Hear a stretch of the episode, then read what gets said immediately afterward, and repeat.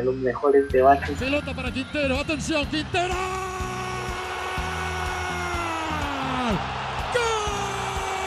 Ahí va el Pocho.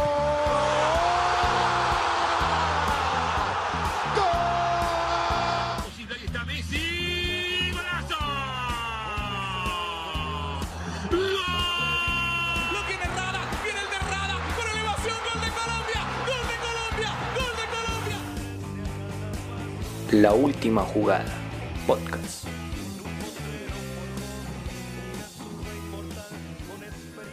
Muy buenas tardes a todos los oyentes de la última jugada y bienvenidos, y bienvenidos hoy al séptimo capítulo de este podcast deportivo que encontrará los mejores debates y la mejor información deportiva. Los acompañamos en esta cuarentena que por lo menos en Colombia ya quedan solo 10 días, todavía que le van a alargar, pero quién sabe. Vamos a ver y comenzamos saludando a mis compañeros de mesa. Juan, buenas tardes.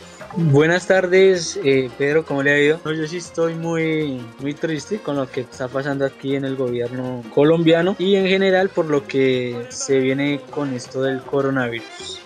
Bueno, bueno, ¿y qué noticias tiene para hoy? Bueno, yo le tengo la noticia de que la Premier todavía no pone una fecha eh, determinante para culminar la liga. Camilo, buenas tardes. Buenas noches, queridos compañeros de la mesa de trabajo. Eh, día de hoy, pues a diferencia de otros días, es bastante frío. No ha hecho sol en la ciudad como tal el día de hoy. Y acompañándonos con esta cuarentena que ya con pero quedan 15 días, pero esperemos no se alargue más. Camilo, ¿qué noticias para hoy?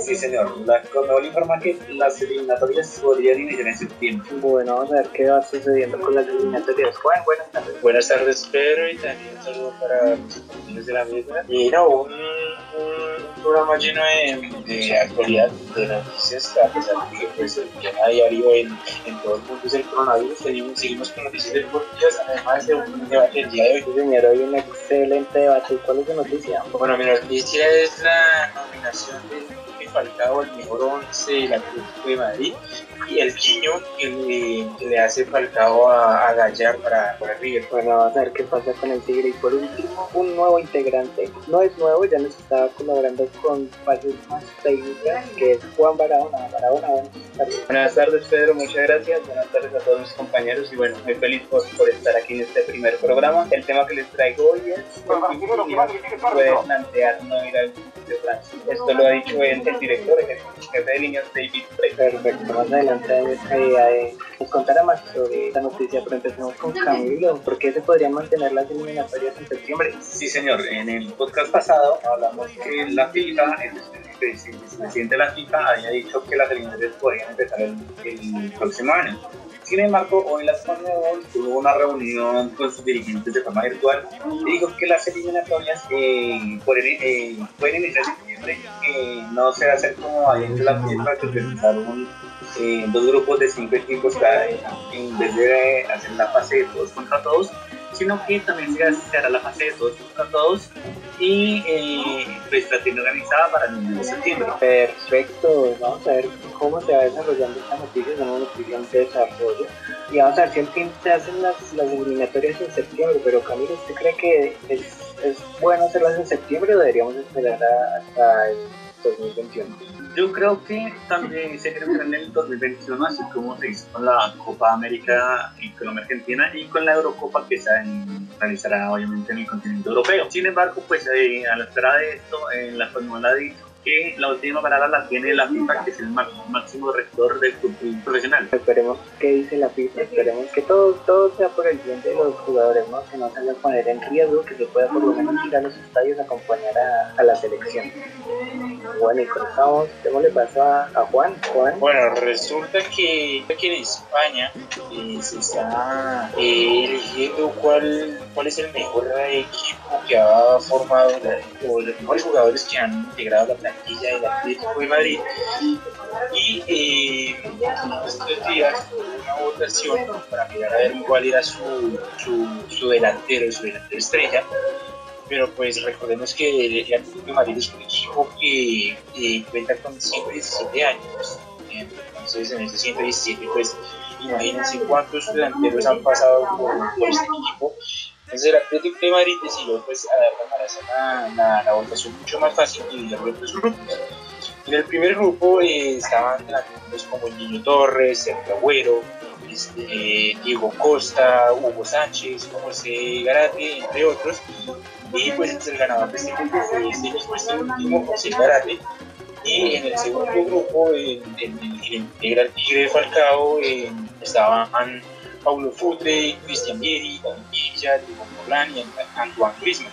Este, y pues bueno, la idea es que Falcao logre ganar esto y pues se convierta en el delantero del equipo ideal del Atlético de Madrid. Bueno, ¿y usted considera que el Tigre está por encima de Diego Forlán y de Griezmann? Bueno, pues la verdad sí sería un poco complicado porque digamos que pues digamos voy a hablar un poco más en cuanto comparación con Griezmann porque, bueno, Falcao marcó 70 goles con el Atlético, con el Atlético no sé exactamente cuántos marcó el francés, pero digamos que en cuanto a títulos están algo parejos, pues, porque eh, Falcao se pasó una Copa del Rey con, con el Atlético y una, una Europa League, igual que, que el francés. También creo que el Tigre tiene una Supercopa, ¿no? Que le ganó al Real Madrid. Exacto, una Supercopa, si no estoy mal, del 2011, 2012. Sí, señor. Eh, pero sí, pues vamos a ver, es una pelea interesante. Yo sí, la verdad, me, me, inclino más por el Tigre. Siento que, que hacía mucho más presencia de la que hacía Griezmann, pero no sé, Iván, ¿qué, qué piensan? ¿Quién está por ahí? ¿Usted quién tiene sus planes? ¿Quién es mejor?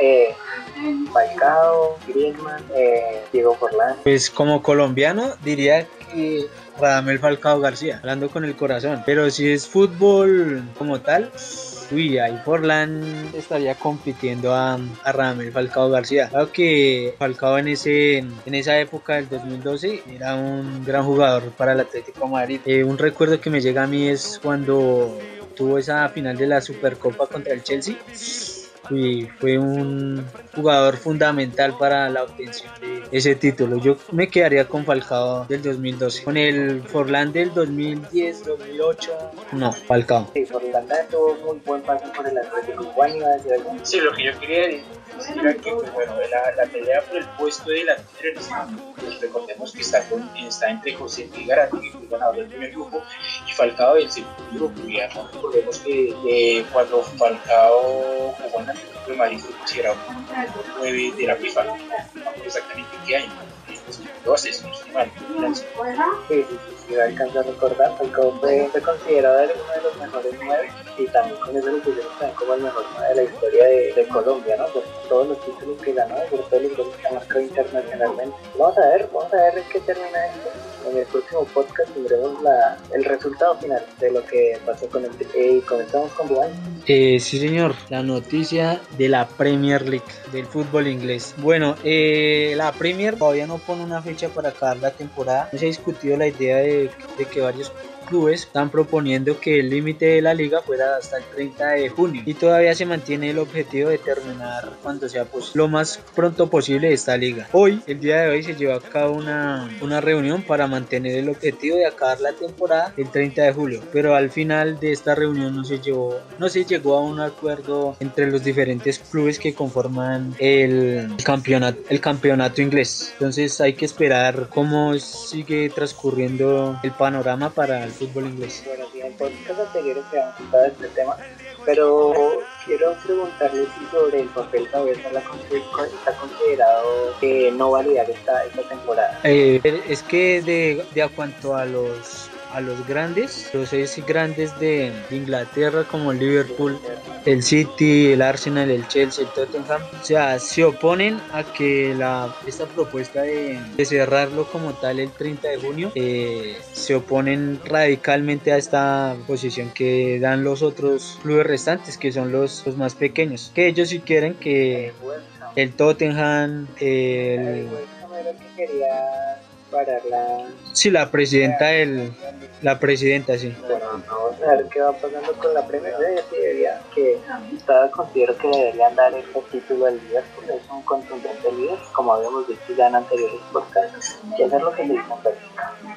Bueno, con esto vamos a un poco de ciclismo. Barahona, ¿qué pasó? Así es, Pedro, pues vamos a dar un, un giro, vamos a hablar de ciclismo y es que, bueno, pues con toda esta contingencia del, del coronavirus, el Team Ineos, el equipo antes llamado Sky, se planea ir al Tour de Francia. Esto es una noticia que retumbó obviamente pues porque Ineos es considerado el mejor equipo del mundo ciclísticamente hablando y porque aparte ostenta un récord bastante grandioso en lo que es el Tour de Francia y es que desde el 2012 ha sido el ganador de todas las competiciones hasta el 2017. Bueno, vamos a ver qué va pasando con el equipo, el, equipo, el mejor equipo, como dice ahora. Y bueno, con esto vamos a ir ya preparando nuestro debate.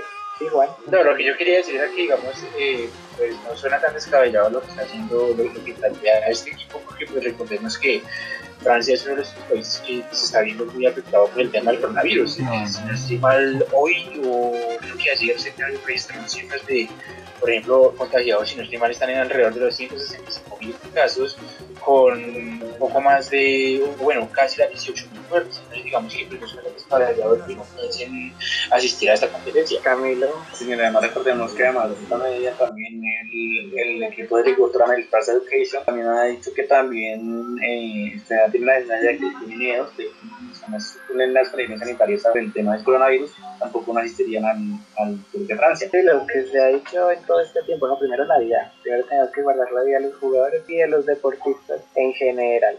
También, eh, como todo, todos los yo sigo siendo partidario. En el podcast anterior hablamos sobre cuándo iniciarían los, estas competiciones, lo que es el Mundial, el Tour de Francia, el Giro de Italia, la Vuelta a España. Y hacerlo tan seguido sería, un, sería como perderlo un poquito de, de, de, que pase esto, de que no quieran participar grandes equipos como él. Eh, pues yo sí sería también partidario que esto se aplazara hasta el 2021 y tener todo, todo, todo más tranquilo, más calmado, que les pueda que tener todas las condiciones de salubridad. No sé si cuenta está partidario de que se, se corra año o ya lo. Pues es que el tema de que se corran, se corran por lo menos las dos grandes o las tres grandes este mismo año, pues lo que tocamos el tema en el podcast pasado de que pues esto iba a representar demasiado un desgaste en los jugadores. Pues, ustedes es que pues viendo cifras de contagios, pues puede que esté en riesgo la vida de ellos por estar en estas condiciones.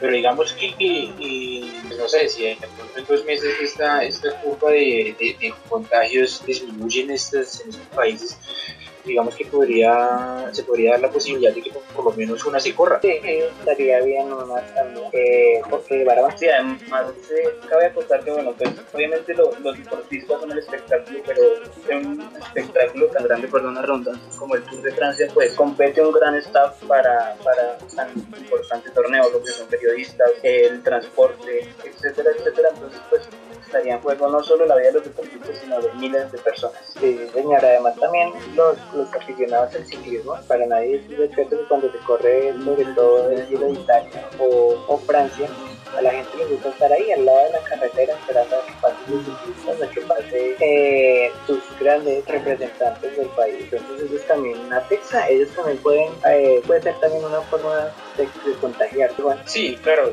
eh, nomás cuando por ejemplo, eso, eso normalmente se ve cuando hay montaña que no están las valles, de las valles que separan este, a los aficionados de los ciclistas, uno ve que hay una gran multitud, la multitud va viendo poco a poco, eh, va y mientras que el ciclista va pasando, se van tocando, tocan, y no le gritando, pues digamos esta sí sería un poco un contagio muy alto en caso de llegara. Sí, sí, señor, vamos a ver qué va pasando con el ciclismo a nivel mundial, o por lo menos los giros, vamos a ver qué va a pasar con el mundial. Y con, con el coronavirus, pues por lo menos en Asia ya, ya, se, está, ya se está bajando el índice, ¿no? Porque dicen que, bueno, por lo menos las últimas noticias del coronavirus es que si os pelea una vez ya no le puede dar dos veces. Entonces, el, en Wuhan, por lo menos que fue la cuna, ya se está empezando a bajar los índices, ¿sí, Juan? Sí, claro, o sea, en, en que fue pues, eh, el primer epicentro de esta pandemia, pues ya cierta forma a, la normalidad, pero digamos que cuando pues, ese día de coronavirus una vez que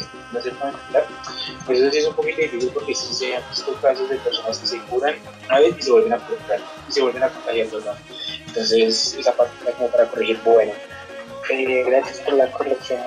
Eh, bueno, algo más para agregar en el tema ciclismo para para, a, un tema para vivir las emociones en esta, en esta cuarentena. Pues quería comentar que los hinchas bravos, porque se conoce como hincha bravo, ¿no? Lo que millonarios tienen como Blue Ray, lo que Santa Fe la Guardia del Roja Sur, lo que en Nacional son los del Sur, el Barón Rojo. Bueno, pues estas ya están haciendo colectas de comida, de, de alimentos para llevarse a los pueblos, a los lugares más vulnerables. Esto es muy bueno porque siempre se habla como de los grandes personajes en el mundo deportivo, por lo menos como la hace Falcao, con sus donaciones. Pero ahora es tiempo de darle protagonismo a estas barras que han sido, que han comprado, que han ido con camiones llenos de mercado a llevarlos a, a por lo menos acá en Colombia, Millonarios los llevó a Ciudad Bolívar, eh, eh, lo que son los hinchas de Santa Fe los llevaron a barrios como Busna y Tunjuelito. Bueno, y eh, además de esto también las hinchadas del Deportivo Cali, Cali eh, también llevaron mercados y también se juntaron con, los hinchas bravos del Barón Rojo, los que los del América de Cali. Bueno, y con esto vamos a ir dando paso al debate, de- al debate que tenemos para hoy, en qué es mejor, si la Argentina del 86 o la del 2014 de Lionel Messi, que fue la que llegó al- a la final, pero que no logró ser campeonato, por el contrario la del 86 sí. Entonces, ¿qué les parece si empezamos recordando cómo era la de la nómina de, de la Argentina del 86? Porque es algo que no tenemos tan fresco, la del, la del 2014. Entonces, la Argentina del 86 se paraba con línea de 3, en el arquero era Pumpido, en defensa estaba Bro, Rogueri, Rogueri era uno de los jugadores más, más importantes en este porque fue, fue el capitán, además fue, fue al principio fue, camina, fue capitán, jugó los siete partidos, jugó en equipos como Boca y River y en el Real Madrid. Era el, jefe de la defensa, además de que eh, era el que casi siempre iniciaba las, las jugadas porque les gustaba, era, la Argentina era un equipo que les gustaba jugar mucho al toque entonces siempre salía jugando en corto y siempre este era el que iniciaba la primera jugada. Después en la mitad del campo encontramos a Lirti Cochea, Batista y Héctor Enrique. Aquí Batista eh, es uno de los jugadores que más se recuerda porque fue uno, fue campeón del mundo con Argentina eh, en dos ocasiones. También fue campeón con Boca y con River, fue campeón de la Libertadores y de la Interamericana.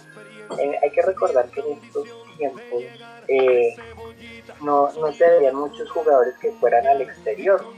Esto se empieza a ver es como a principios de los 90.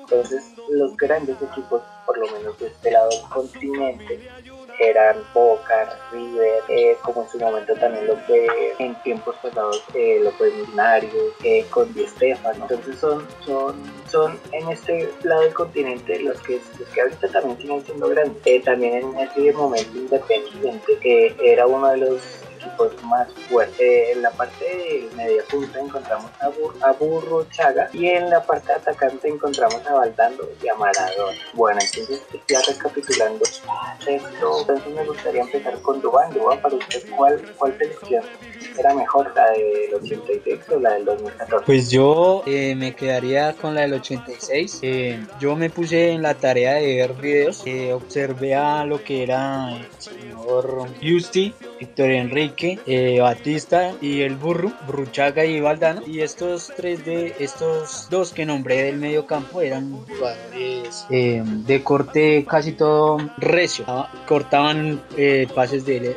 línea. Eran jugadores que también se mostraban como apoyo para el Burruchaga, que el Burruchaga era un, jugador más como de ampliar las opciones de, de definición para Valdano y Maradona, que Valdano era un jugador finalizador y Maradona era un jugador con todo el talento desbordando por las canchas del Mundial del 86. Y Juan, No, yo lo que que eh, esta Argentina, a pesar de jugar, de con tres centrales, eh, una Argentina que era que era muy lanzada al ataque. Eh, en muchas ocasiones era ver a, por ejemplo, a, a Brown o a, o a Batista, que eran los únicos que se quedaban, eran el último hombre que se quedaba, y el resto de jugadores atacando. Eh, también era una, una selección nacional que usaba mucho el tema de la presión. Veía, por ejemplo, ante Inglaterra, que 6, 7 jugadores argentinos entraban a, hacer de presión para poder la. Sí, sí, señor, y, y uno de los grandes influyentes, eso sí quiero recal- recalcar de, de Dubán, fue eh, eh, Batista. Batista fue un jugador increíble en la mitad del campo para, para la selección argentina. Este jugador, además de que jugó tres mundiales, en los cuales ganó uno, fue subcampeón en otro, fue, perdón, ganó dos, fue subcampeón en otro. Entonces, era un jugador que, que, marcaba la un gran, un gran juego en la Argentina.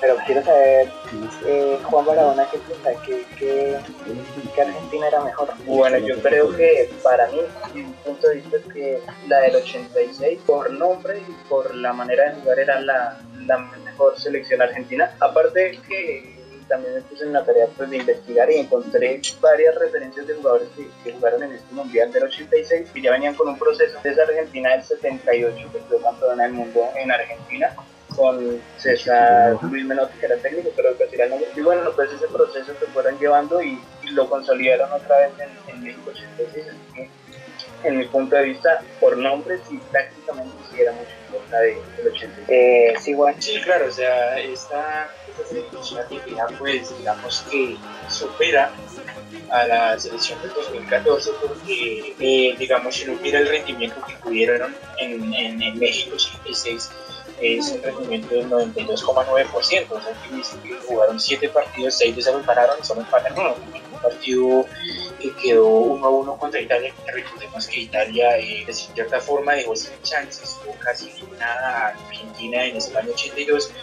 Eh, pues bueno, más adelante en ese mismo mundial Italia sí coronaría campeón. Sí, para recordar, en el Mundial del 86 Argentina se encontró en fase de grupos a Corea del Sur, a Italia y a Bulgaria. A Corea del Sur y a Bulgaria le ganó y empató con uno eh, con Italia, como dijo Juan. En octavos de final se encontró la difícil siempre Uruguay y ganó 1 por 0. Más adelante, a cuartos de final se encontró a, a Inglaterra. Ahí fue donde pasó este gol que es que todo el mundo debe recordar, el gol de Maradona, que arranca desde más detrás de la mitad de la cancha, sacándose, si no estoy mal, a otros jugadores, sacándose hasta el arquero y marcando. En semifinales se encontró a Bélgica, que ganó 1 por 0 y en la final a la difícil Alemania. La, esta final se repitió en el 2014, ¿no? Pero esta vez con suerte para Alemania que ganó 3 por... Eh, bueno, pero no me quiero quedar con la opinión del Camilo. Camilo, ¿cuál que Argentina Pues en mi opinión personal, yo siento que la 2014, a pesar de que, de que no ganaron el Mundial del año 2014 para la selección de Alemania, hicieron una buena campaña y realmente pues el, el, el goleador del, del Mundial fue Leonel Messi. Entonces, eh, para mí la selección de 2014 tuvo un buen rendimiento, a pesar de que no ganó, pero sí tuvo sus, sus desgastes y sus buenas eh, emociones para el deleite de los aficionados. Eh, Dubán. Eh, sí, señor.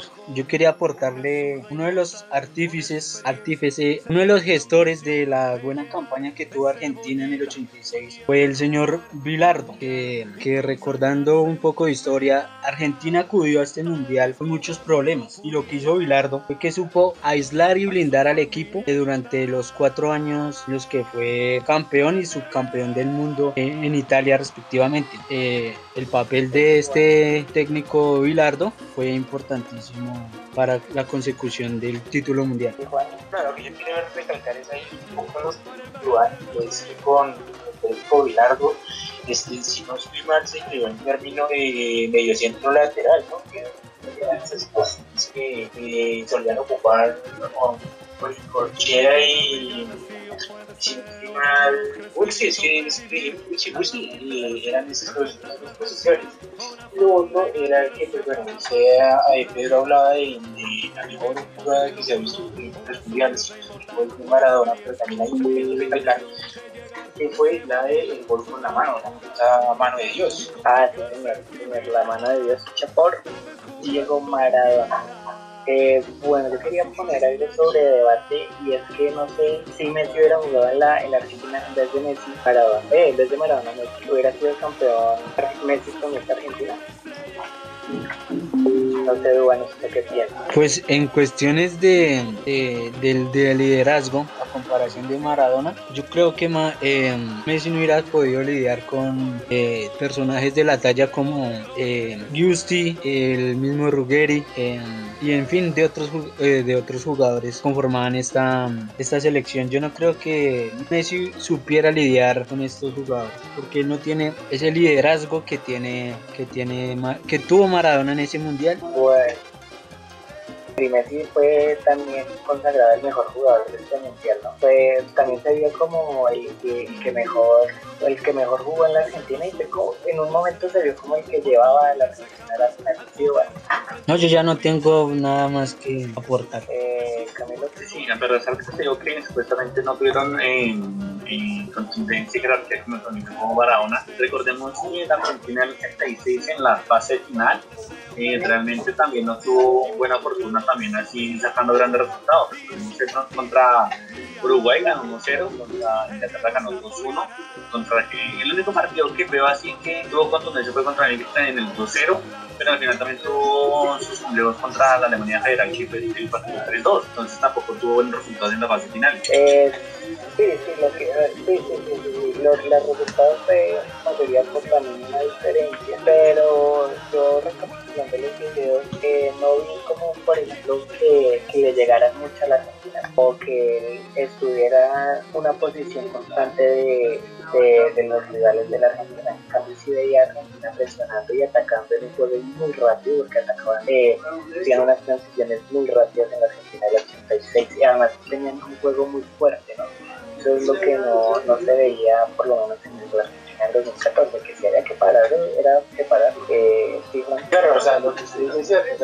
en la Argentina del 86, eh, digamos que para jugar así arriesgado con tres centrales y que esté en ataque y que no se tenga que defender todo el rato, eso deja mucho de qué hablar, porque yo digo, o sea, también usted lo decía, que participe más atacando que bien, entonces digamos que la, la, parte que más sobresalía de, de, de esta Argentina 86 era su ataque, en cambio la, una de las partes que más sobresalía de la Argentina del 2014 era su defensa. Sí, sí señor, eh, y realmente la Argentina de, en estos tiempos, en estos últimos mundiales tampoco ha tenido una buena buena defensa, ¿no? El caso de Otamendi, Otamendi comete demasiadas errores defensivos pero fíjese que en cuanto a la parte media del campo, Argentina tenía jugadores que sabían repartir muy bien el balón, tenían ideas de juego, se mostraban como apoyo. Eso es lo que muestran los videos. Y esta Argentina en la zona, en la zona de atrás es un cielo roto. Tiene muchas goteras por el frente izquierdo como por el frente derecho. Entonces eso es lo que tiene que llegar a ser un técnico. No que porque Messi dice yo quiero a, a este. Entonces la Federación Argentina dice sí, traigamos porque Messi pide esto. Entonces ya no se debe encajonar el pensamiento que diga un jugador con respecto a, lo, a los demás. Es por eso que la selección argentina en muchos partidos eh, dicen, pero ¿por qué no le dan la pelota a Messi? Es porque se me hace a mí y he escuchado por ahí, han generado, o sea, le han generado un odio a Messi en la selección argentina es por eso que tal vez eh, lo que demuestran cada fin de semana con sus clubes, algunos de los jugadores que conforman esta selección, cuando llegan a la selección y ven que Messi es el que manda ya, como que diezman su, su talento, su, su brillantez individual, y por eso a la selección argentina le va como le va. Bueno, casos el, lo que casos como el de Kun Agüero, de Kun Agüero en el Manchester City es, imparable, ¿no? Y eh, también en, el caso de Dybala, ¿no?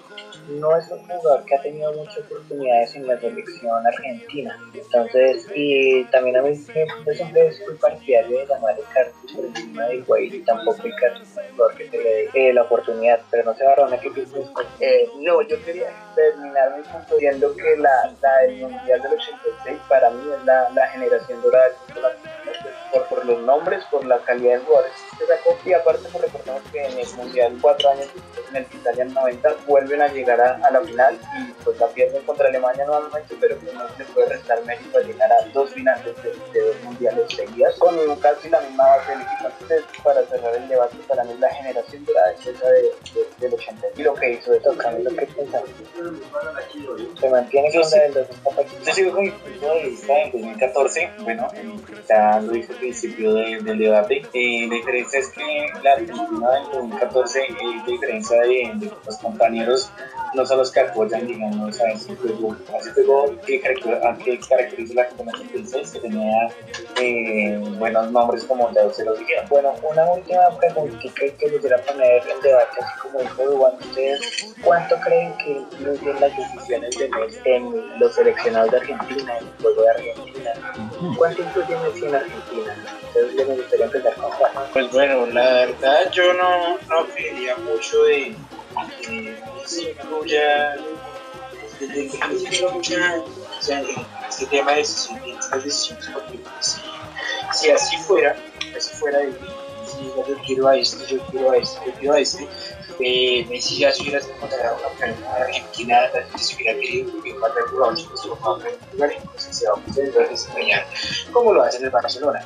Entonces yo diría que para mí este, este tema es conscientes que pues la verdad no creo que sea tanto, no sé si le puede llegar a jugar una cosa, pero de que mayoría lo ha visto, sabe, y si no, pues no, la verdad no creo. ¿Y usted cree que, que la selección argentina juega para Messi? Pues la verdad, es que la verdad no, es- no, la verdad no, porque si la selección argentina fuera para mí sí, y, o sea, si hubieran tenido muchos resultados mejores, ya sea en el mundial, de las pasadas, que muchas veces Argentina eh, logra su cometido, pero es porque, sea, eh, eh, le toca a Messi solo, a Messi solo, eh, ponerse la, echarse la, la no, no, creo que juegue para Messi. Bueno, Juan Barahona, una misma pregunta para usted en este debate. ¿Cuánto influye Messi en la selección argentina? ¿Influye en los convocados, en el estilo de juego? Bueno, yo estoy en la misma posición que Juan, pues sabe- sabemos la, la- como la difícil situación en la que pasa la AFA y la corrupción en la que ha estado en los últimos años, pero no, no se me da para pensar de que Messi tengamos, tenga esa potestad de, de poder elegir los jugadores. Además, no sé qué piensan ustedes, pero la personalidad de Messi, o no, no me da para pensar que él, se ponga en esas y pues lo que dice Juan, de pronto se puede preguntar pues, alguna sugerencia, pero que diga, eh, yo no, no, no, pues para mí lo mismo preguntas. Sí, también comparto con la opinión de Juan y de Juan Barahona, que no creo que Messi tenga la potestad en el equipo argentino para influir a los técnicos o a la generación de que quieran para jugadores y con esos quiere jugar las cestas. Yo creo que la federación se basa también en los de los jugadores de, que juegan en los diferentes clubes de la de nacionalidad argentina y esto pues es mucho.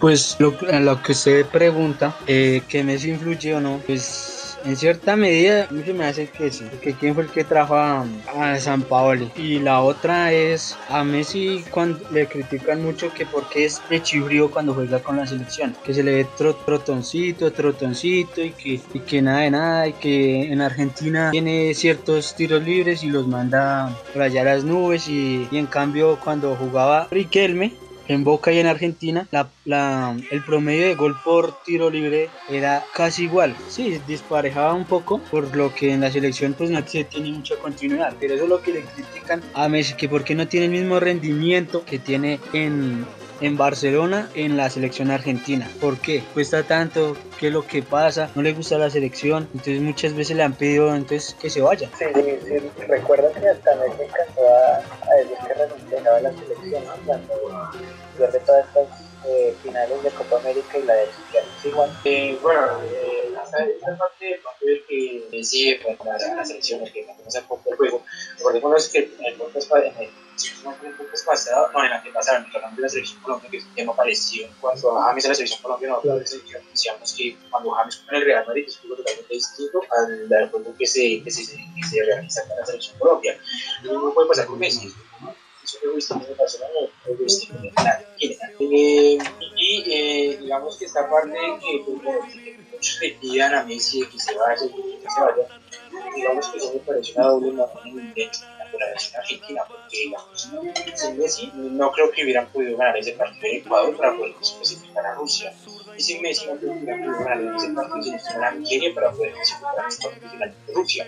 Entonces digamos que la verdad me parece un poco, si llamarlo un poco doble moral, de que, la, de que la pidan la salida de Messi y a la vez digamos, que para ya también tocar el tema de que el periodismo argentino creo que es el que ha encargado en gran parte de fomentar en este odio, y bueno, como estas, estas acusaciones son tener y mucha parte del periodismo muy brillante y como muy bien en, en su forma de dar las cosas y, y bueno, ha generado esta polarización del fútbol argentino, además sabemos que para el fútbol es como una religión, entonces desde mi infancia y para mí periodismo tiene eso que hay que, que hace que se polarice mucho la, la imagen de Messi en Argentina. Ya lo es muy cierto, en Argentina el fútbol es más que una pasión, es el equipo y, y, y los periodistas tienen en lo más alto a Maradona, ¿no? Lo tienen casi como un dios a Maradona.